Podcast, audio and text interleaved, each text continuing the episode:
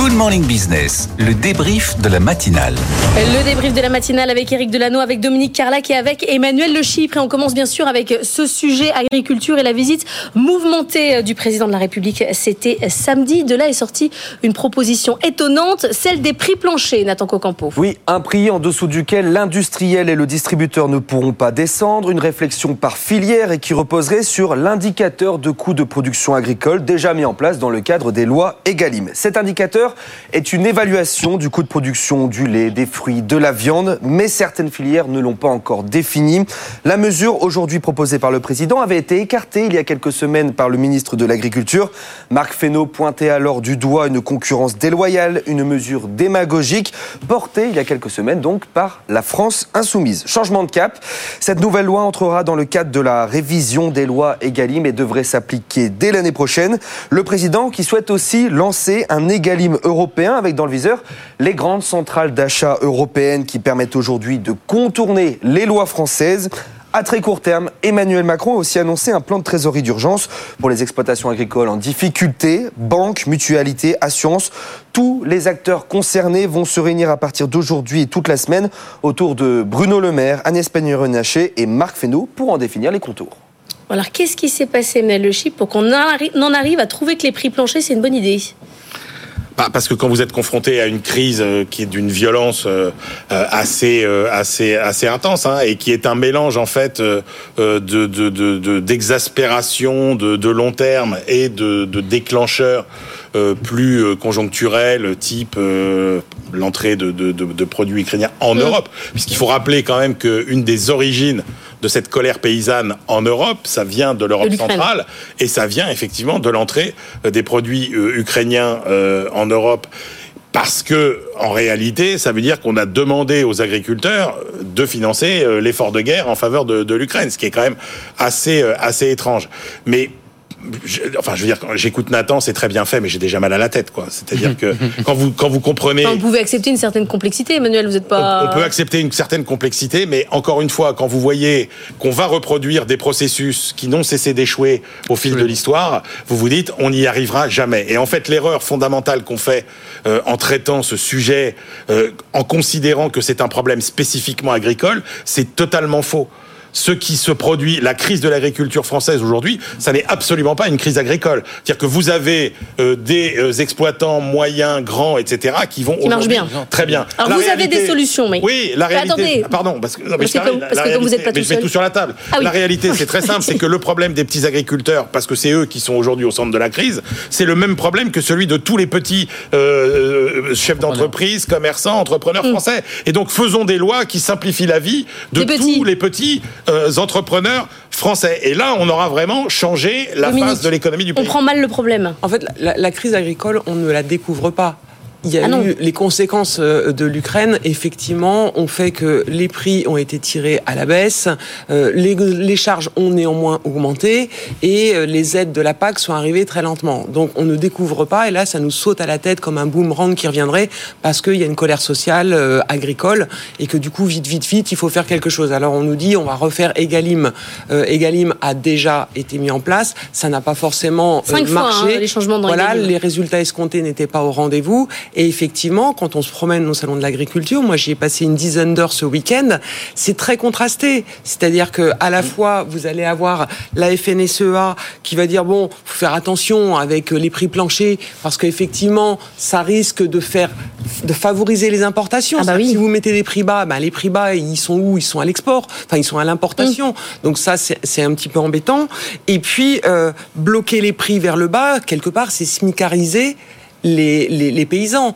Donc à côté de ça, quand vous regardez euh, la Confédération paysanne, eux ils disent non non non, nous c'est un problème économique qui concerne les petites exploitations et il faut intégrer les coûts de production, le revenu, la protection sociale, etc.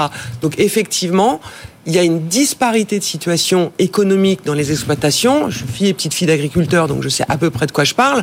Entre un très grand céréalier qui est sur un marché mondial et une petite exploitation paysanne, c'est pas la même chose. Donc, est-ce qu'il faut appliquer les mêmes recettes? Parce Ça, c'est qu'on vraiment parlait la de faire vraie euh, question des qui se prix planchers euh, par filière, euh, des définir pour le bœuf, pour le lait. Mais en- Ça, ça, ça aurait un sens ou même là, c'est impossible d'avoir des coûts de production entre En deux. réalité, ça n'a deux aucun sens. agriculteurs. On, on vient l'exprimer. Enfin, le, le diable se, trouve dans les détails. On, on veut mettre en place des, des, des, des- des systèmes globaux alors que les problématiques sont, lo- sont locales. Donc, euh, effectivement, ça doit être par filière, mais ça doit être par région et ça doit être par euh, taille d'entreprise. Donc, en gros, on est en train d'imaginer une, Il y aura une usine à 150 gaz. 000 prix Mais planchers oui, usine à différents. gaz. Et en plus, on a, on a vu qu'en Espagne, où ils ont mis en place des prix planchers sur certaines filières, ça ne marche pas. Oui. La loi Egalim était une très bonne intention, et je rejoins ce que dit Emmanuel. Le problème n'est pas tellement sur la problématique de, de on va dire, de, de, de fixation du prix ou de la capacité à vivre des agriculteurs. Le problème, c'était un problème de rapport de force dans la négociation. Et ce rapport dans la force de- dans la négociation existe dans tous les secteurs. On a aujourd'hui, c'est ce que dit Emmanuel, on a une polarisation aujourd'hui entre les grands groupes et les PME qui est qui devient terrifiante entre des grands groupes qui usent de leur pouvoir de négociation pour imposer des prix et restaurer leur marge sur le dos des petites entreprises. C'est vrai dans le monde agricole, c'est vrai dans tous les secteurs. La loi Egalim visait Donc là, c'est la concurrence qui marche mal. Enfin, Il bah, n'y a pas assez bah, d'acteurs, c'est les en fait, oligopoles. la concurrence dans, un situa- dans des situations euh, monopolistiques ou oligopolistiques ne fonctionne pas. Donc la régulation, elle sert à ça. Il y avait les achats inclusifs qui avaient été mis en place dans les, par l'État qui consistaient à faire en sorte que dans les grandes organisations, la politique achat réserve une partie des achats aux petites entreprises. Peut-être que là, il y a une réponse, c'est-à-dire qu'on oblige les grandes entreprises à, à- à utiliser des petits producteurs, c'est-à-dire à, à les traiter comme des marchés différents. Et des quotas, quoi. Oui, Des quotas d'achat. des Mm. quotas d'achat, parce que de toute façon, on, on voit bien que le prix plancher est d'abord un aveu d'impuissance. On ne trouvera pas une solution intelligente rapidement. Ce n'est pas vrai parce qu'on le voit, le problème est complexe. Emmanuel, il complexe. avoir des solutions. Mais non, mais enfin, je veux dire, le, le quota. Emmanuel, il dit c'est facile. Le quota des achats. est- oui, il y a- c'est facile. Non, mais il y, a, il y a deux sujets. Il y a un sujet sur lequel on ne sera pas d'accord et un sujet sur lequel on sera d'accord. Le, le quota des achats est un sujet sur lequel il peut faire consensus parce qu'on crée des marchés spécifiques. Et donc, on crée des Mais avec conditions un de prix marché libre. spécifiques. Pardon? Avec un prix libre. avec un prix libre, vous mais des de- marchés spécifiques. On ne traite pas le grand producteur comme le petit producteur. Vous Premièrement. allez faire un, un, égalim Deuxièmement- petit producteur. Mais po- potentiellement oui, c'est-à-dire que ça, on est capable de l'identifier. Le il faut aussi quand même travailler sur les marges. Aujourd'hui, on a un vrai pr- problème sur la fixation des marges et sur les marges. Qu'on le veuille ou non, et là je rejoindrai malheureusement Alexis Corbière, on a des producteurs qui, qui ont des marges extrêmement tirées et on a des distributeurs qui font partie des plus grandes fortunes françaises. On a des agroagriculteurs qui fonctionnent très très bien. Quelque part, les marges se font au détriment de quelqu'un. Et c'est toujours les mêmes. Emmanuel, Éric Delannoy est désormais d'accord avec Alexis Corbière. Alexis Corbière a passé un excellent week-end, euh, une sorte de victoire idéologique euh, sur un certain nombre de sujets économiques. Vous, vous avez des Bah, solutions. d'abord- alors On peut d'abord- passer par l'économie de marché, rassurez-moi. Alors, D'abord que la gauche défende une idée qui est profondément inégalitaire me choque énormément. Ce qui montre une profonde méconnaissance des mécanismes économiques. C'est-à-dire que vous voyez très bien que si vous fixez un prix, un prix plancher, C'est le euh, prix. c'est c'est un prix qui profitera aux gros Bien et, qui fera à peine vivoter les C'est vrai. petits. Donc c'est une absurdité. À chaque fois qu'on a essayé d'encadrer plus ou moins les marchés agricoles, soit par les prix, soit par les volumes, Ça marchait pas. Ça a abouti à des catastrophes. Rappelez-vous, quand on avait, euh, quand, quand- jusqu'en 92, la PAC avait des prix planchers et des prix plafonds. On a, on nageait dans des océans de lait Ouais, et on on, roulait sous les montagnes de beurre. Ça provoquait des excédents. Donc on voyait bien. Parce que la demande, c'est important. On voyait bien que ça ne Bah, fonctionnait pas. Après, moi je dis, euh, le problème des petits, euh, il y a quelques filières qui vont très mal, notamment par exemple tout ce qui est le- le- les fruits, les fruits, etc. Pourquoi? Parce que quand vous avez un coût du travail, et c'est là qu'on rejoint les problématiques des petits patrons, quand vous avez un coût du travail à 12 euros de l'heure pour aller cueillir des fruits et qu'il Bah oui. est à 5 euros chez les voisins, bah vous pouvez pas vous en sortir. Donc faisons enfin ce que on demande. euh, Baisser les pour, coûts. Pour, bah oui, Ah oui, baisser bah les oui, coûts, oui. baisser les, baisser les charges, etc. Et là, vous aurez des petits agriculteurs qui seront compétitifs. Parce que c'est le seul moyen de s'en sortir. S'ils ne sont pas Mais compétitifs, oui, mais ils ne s'en sortiront donc pas. baisser les coûts. On tirait ce fil, Dominique, avec Wilfried Galland euh, ce matin sur le consommateur. On, on- on se fiche totalement de ce que veut ou pas le consommateur et de la demande. Moi, j'ai été frappé euh, ce week-end au Salon de l'Agriculture de l'attractivité des régions. En fait, où euh, les gens se ruaient sur les produits locaux, sur euh, c'est qui le patron pour le lait, etc.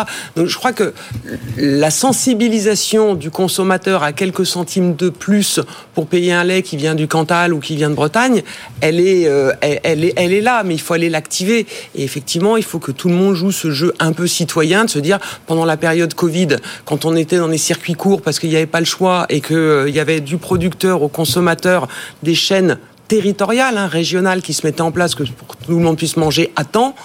Je pense qu'il y a des, il y a des, il y a quelque chose à aller chercher qui relève de l'éducation du le consommateur. hein, quand on Mais- Made in France, regardez sur le Bah, pour le textile, coup, ça le marche consommateur, pas. c'est quand même le principal responsable de la situation. Parce qu'il veut payer moins que- cher. Parce que Eric, C'est pour- nous- Eric essaie de nous faire croire que euh, euh, il y a des, en gros, il y a des gens qui s'en sont mis plein les fouilles au détriment des paysans, etc. les chiffres sont là, que Mais- le mais- mais- consommateur mais les- a une mais responsabilité aussi. Mais bien sûr, Mais que tout ça, ça s'est fait. Qui a été le grand gagnant finalement de 30 ans de prix euh, tirés vers le bas, comprimés, euh, euh, d'importation de pays à bas? C'est c'est le consommateur. Donc c'est lui qui s'est mis l'argent dans les poches concrètement. Eric, Non, mais enfin, moi, je, je, enfin, après, on parle moi, de la peux- taxe. oui, mais je peux pas tellement cautionner la problématique de la baisse des coûts. Enfin, regardons sur ce- sur ce qu'on est en train d'évoquer là, notamment le le coût de la main d'œuvre sur la sur sur les personnes qui qui, euh, qui qui qui vont dans les champs. Ils sont au SMIC.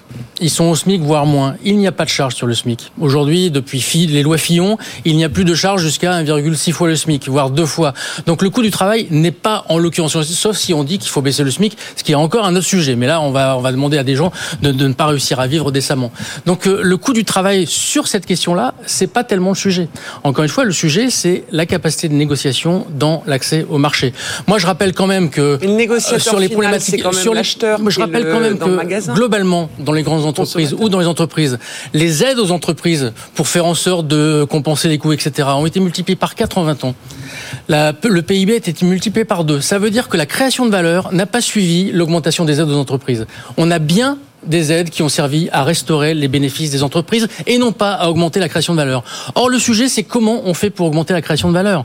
Et ce n'est pas en aidant encore une fois les entreprises qu'on va le faire, puisque les entreprises, elles transforment ça en bénéfices, notamment les grandes, et pas les petites. Ouais, mais c'est ça le Ah, problème. on a- consommateur. elle transforme ça aussi en investissement. Dominique. Ah, Il faut pas exagérer. Les aides qui le PIB faites, ne dit pas la même chose. Notamment en recherche, en développement, en industrialisation, elles ont fait en sorte qu'on maintienne quand même une activité à peu près correcte dans les pays compétiteurs à la France. Si le poids des aides était multiplié par 4 et que le PIB par 2, ça veut dire que la, valeur, la, la- la création de valeur n'a pas suivi l'augmentation des aides. Alors que l'augmentation des aides aurait dû booster la création de valeur, ce qui n'a pas été le cas. Mais parce que parce que les aides, elles et après on parle de la Ce taxe. sont, ce sont des aides de spirale euh, euh, dépressive et négative et pas des aides positives. C'est-à-dire que c'est pas des aides qui te permettent de- d'avoir des effets de levier qui permettent d'investir et d'être plus compétitif. Eh ben, c'est revoyons les feuilles des aides, c'est alors. des aides qui permettent de, qui sont des espèces de béquilles pour compenser des handicaps structurels. Et et ça c'est complètement différent. Après, là où la promesse n'a pas été tenue, parce que là où je suis d'accord avec Eric, c'est qu'évidemment on peut pas demander à un petit producteur qui fait qualitatif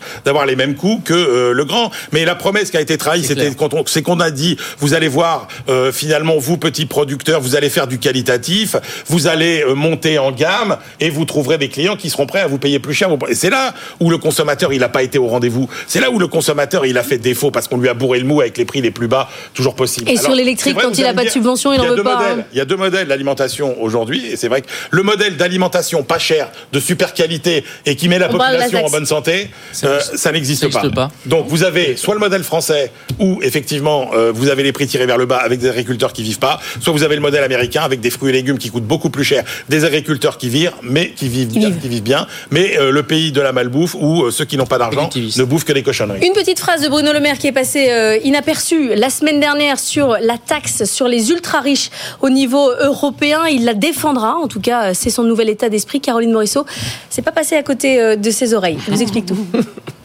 C'est la première fois que Bruno Le Maire se dit favorable à une telle taxe. hein. Dans le viseur du ministre de l'économie, la toute petite fraction de revenus la plus élevée, c'est-à-dire les ultra riches, hein, les milliardaires, une population qui est souvent pointée du doigt car elle contribue proportionnellement moins à l'impôt sur le revenu. Selon l'Institut des politiques publiques, les 0,0002% les plus riches sont imposés en moyenne à 26% contre 46% pour les foyers euh, qui gagnent plus de 630 000 euros par an. Alors pour Bruno Le Maire, pas question hein, de traiter euh, ce sujet uniquement à l'échelle française, mais pourquoi pas instaurer une telle taxe à l'échelle mondiale ou euh, européenne?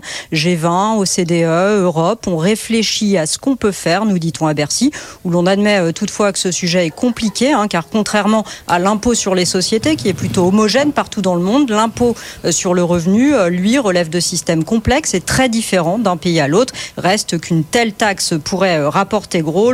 L'Observatoire européen de la fiscalité a fait le calcul. Un impôt de 2% sur le patrimoine des milliardaires pourrait rapporter 40 milliards d'euros rien qu'à l'Europe. Je vais pas vous repasser Alexis Corbière, parce que je pense que vous savez ce qu'il en pense de la taxe sur les ultra riches. Ultra riches. Dominique Carlac, vous, qu'est-ce que vous en dites?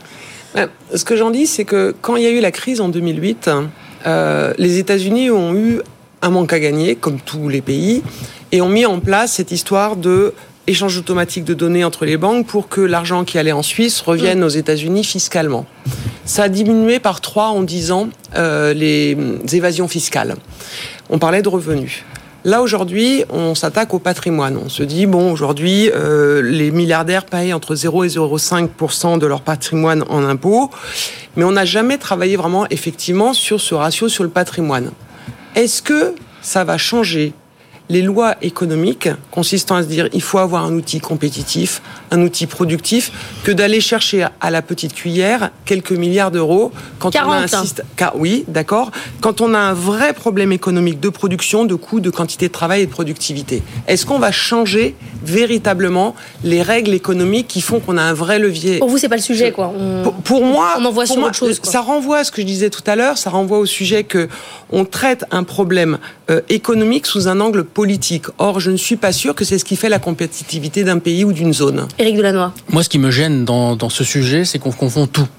On nous parle de taux de, re- de taux d'imposition sur le revenu et ensuite on nous parle d'une taxe sur le patrimoine. Je vois pas le rapport. Je vois pas le rapport. Si le rapport, c'est que les, les revenus des ultra riches, c'est surtout euh, de par les sociétés et que c'est dans l'impôt des sociétés. C'est c'est là-dessus, D'accord, en fait. C'est le revenu lié à leur société. Oui. Mais c'est très différent. Je veux dire, aller taxer des patrimoines qui sont illiquides est une absurdité, pour le coup économique, qui est scandaleuse. Qu'on parle d'a- d'a- d'aller taxer déjà un patrimoine liquide, on parlerait d'autre chose, mais ça déjà, on a perdu la plupart des, des personnes qui en parlent. Mais parlons des revenus des milliardaires. Les revenus des milliardaires, je les connais pas. Ça ferait pas 40 milliards si on augmentait le taux d'imposition des revenus des milliardaires. Ça, ça ferait pas 40 milliards parce qu'on parle pas de la- du même ordre de grandeur. On doit parler d'un rapport de 1, de 1 à 100, me semble-t-il. Donc il faut savoir de quoi on parle. Si on veut taxer le patrimoine, on revient, et là ça va être des gros mots, à des formes de nationalisation. Je veux dire, enfin, objectivement, 70% du patrimoine des ultra riches est fait d'actifs, euh, d'actifs professionnels. Aller les taxer, ça veut dire quoi? Ils vont vendre des actions, ils vont, ils vont renoncer à cet actif. Donc on s'attaque une fois de plus à l'instrument qui crée la valeur plutôt que de s'attaquer aux fruits de cette création de valeur. Comment est répartie cette création de valeur? Voilà le vrai sujet. Qu'il y ait effectivement des ultra riches qui détiennent 70% de- par- d'un actif professionnel et donc bénéficient de dividendes considérables sur lesquels on n'arrive pas à les taxer. Regardons ça. Regardons comment on va taxer beaucoup plus les revenus des ultra riches. Mais surtout pas s'attaquer à un patrimoine qui est illiquide et qui reviendrait à s'attaquer finalement à l'actif industriel. Vous voyez qui vous garderait pas à la France Insoumise, euh, finalement. J'ai- euh, j'ai pas l'intention d'y Non, entrer, parce que finalement, à la fin, euh, vous n'êtes pas complètement d'accord. Vous avez utilisé tout votre temps de parole, Emmanuel, donc vous pouvez plus parler sur les taxes parce qu'il nous faut qu'on garde une minute pour parler de la nouvelle R5 de Renault. Elle est jaune, elle va être dévoilée tout à l'heure au salon de Genève, salon automobile. D'ailleurs, il y a quasiment que Renault, donc euh, ils sont un peu euh, intranquilles. Vous avez envie d'acheter euh, la nouvelle euh, R5 ou pas, Eric? Moi, je trouve que c'est une bonne idée sur la manière dont 100% ils veulent la électrique, faire. hein. Oui, voilà, c'est de- enfin 100% électrique Fabriqué avec une France. véritable recherche et développement pour en faire en sorte que ce soit un des véhicules les moins chers du marché. 25 000 euros. C'est bien ça dont il s'agit. C'est comment on fait un véhicule électrique pas cher. 25 000 Puisqu'aujourd'hui, euros, le c'est problème cher, hein. électrique, c'est le coût. Donc s'appuyer sur une marque Mickey pour faire un, un véhicule pas cher, je trouve, c'est une très bonne idée. Vous avez envie. Emmanuel, vous achetez ou pas? Non. Même si, même s'il y en a, il n'y a pas que jaune, hein, il y a aussi vert, euh, bleu. Enfin, je veux dire, si vous aimez pas le jaune. Non, mais je serai le dernier dans ce pays à acheter une voiture 100% électrique. donc, Oui. euh, voilà. Pour une question de cohérence. la parole à Dominique. Non, mais pour une question de cohérence. Eh oui, parce que parce que c'est une voiture euh, petite citadine sympathique à 25 000 euros. euh. Dominique, vous achetez ou vous achetez pas? On a tous quelque chose de Renault 5. euh, Ça, c'est la Renaulution. Je vois que vous avez bien compris le message de Luca Demo Moi qui, les- messieurs. moi, j'étais dans le camp d'en face. Hein. Ah, vous êtes dans quel camp J'étais dans le camp 205 moi. Ah, ok, très bien. Mais va faire sortir elle aussi, vous savez, vous inquiétez Oui, oui. pas, ça Ah, revient. ressortent la 205 GTI électrique. Ah, là, vous achetez n'importe quoi. Demain, merci à tous les trois d'avoir été avec nous aujourd'hui.